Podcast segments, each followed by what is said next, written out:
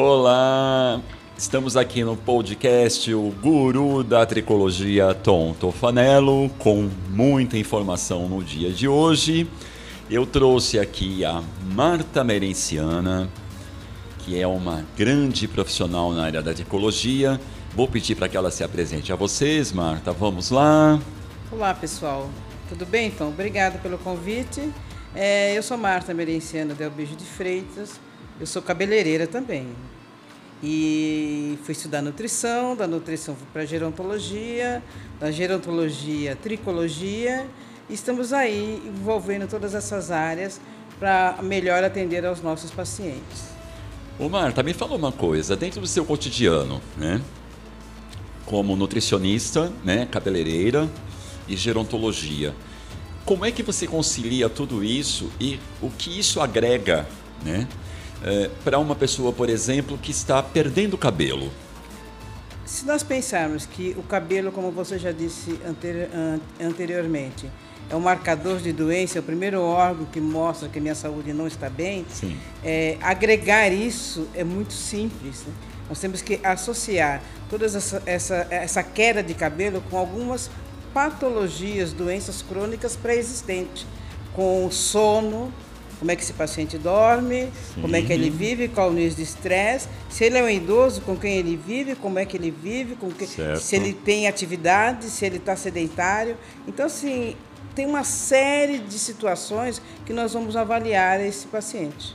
Ok. Me diga uma coisa. É, com 20 anos, né, eu tinha um tipo de cabelo. Hoje, com 56, eu tenho outro tipo de cabelo. Meu cabelo está ficando velho? à medida que nós envelhecemos, isso é fisiológico. É, nós entendemos que temos alterações é, em todo o nosso metabolismo, em todo o nosso organismo. Então, o cabelo, na realidade, ele não envelhece porque ele tem vários ciclos. Nós sabemos que aí esse cabelo ele tem 20 ciclos ao longo da vida. Certo. O que envelhece, o que acontece é a forma com que esse ciclo vai se manter fisiologicamente. Entendi, ok. Então é mais ou menos assim: de acordo com aquilo que eu fizer durante esses processos, eu vou ter uma qualidade X de cabelo, é mais ou menos isso? Sim, associado ainda a um histórico de família. É, o estilo como você. Genético. Que é o genético. O estilo de vida que você leva, mesmo que você não tenha fatores genéticos, pode ter sim uma queda de cabelo e levar a uma alopecia. Ok. E aí, explicando um pouquinho só, Marta, porque assim, normalmente quem está ouvindo talvez não entenda muito bem a questão da alopécia. Explica isso mais numa uma coisa mais uh, simples. O que é uma alopécia? É uma queda total, frontal? É só uma parte? Só para eles entenderem um pouquinho mais sobre o que é alopécia. Existe a diferença da calvície e alopécia.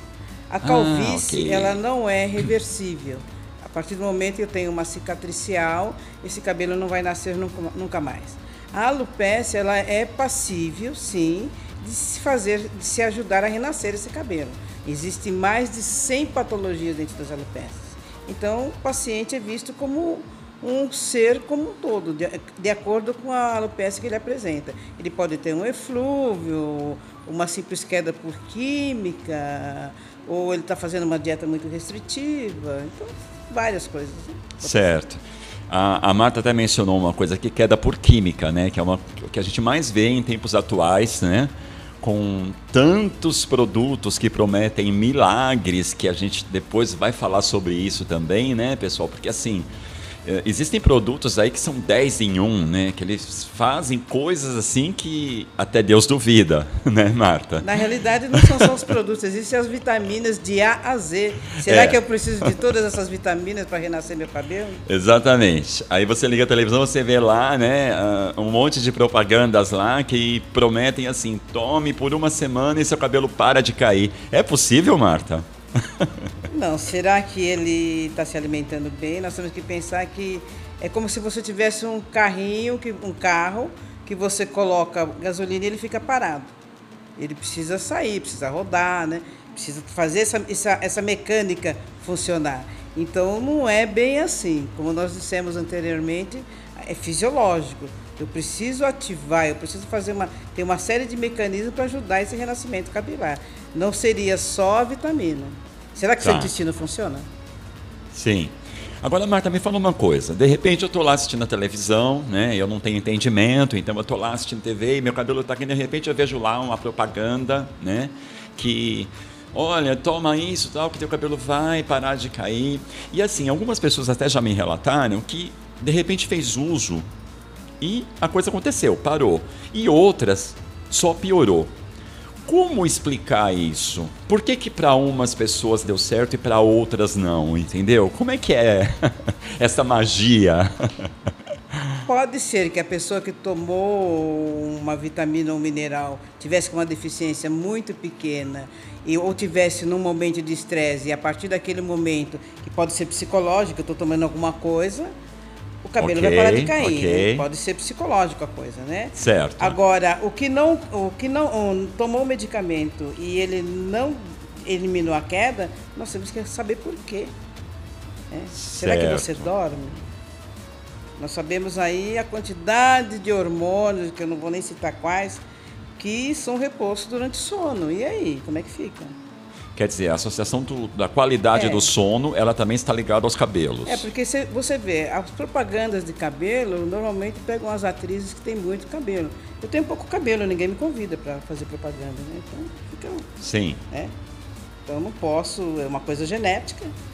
Então, como é que faz? Por que, que não pega uma pessoa com pouco cabelo e mostra lá? Certo. Agora, dentro do que você está uh, pontuando, então é mais ou menos isso.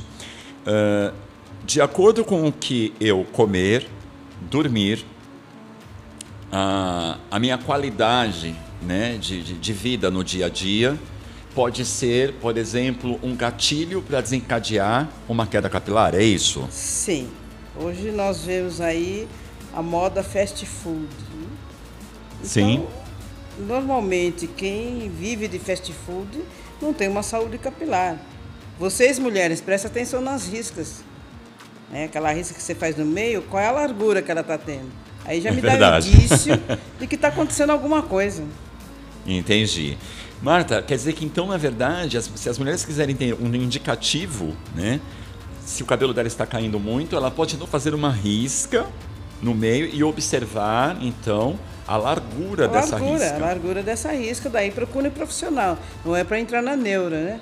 Sim, sim, mas olha aí, mulheres, está aí um teste para vocês começarem a fazer. agora e entrar numa neura de que, ai meu sim. Deus, minha risca aumentou. É, pegar um centímetro, né, tratar, né, Marta, e ficar é, medindo. Tem como tratar, sim, mas ah. é a primeira indicação que nós temos aí que alguma coisa de errado está acontecendo. Ok, muito bacana. E aí, oh, Marta, me diz uma coisa. O que, que as mulheres e os homens, né, se é que a gente pode dizer, né, que eles podem comer ou beber para melhorar os seus cabelos? Bom, beber é água, né? Nós sabemos aí que tudo influencia. Hidratação, né? A hidratação, né? A hidratação. Se nós pensarmos que o cabelo ele é de dentro para fora, se eu não tenho uma boa hidratação, eu não tenho um bom fluxo sanguíneo normal, essa vitamina não chega, esses minerais não chegam até o folículo piloso. Certo. E uma, uma alimentação saudável que nós vamos dando dicas aí com o passar do, da programação.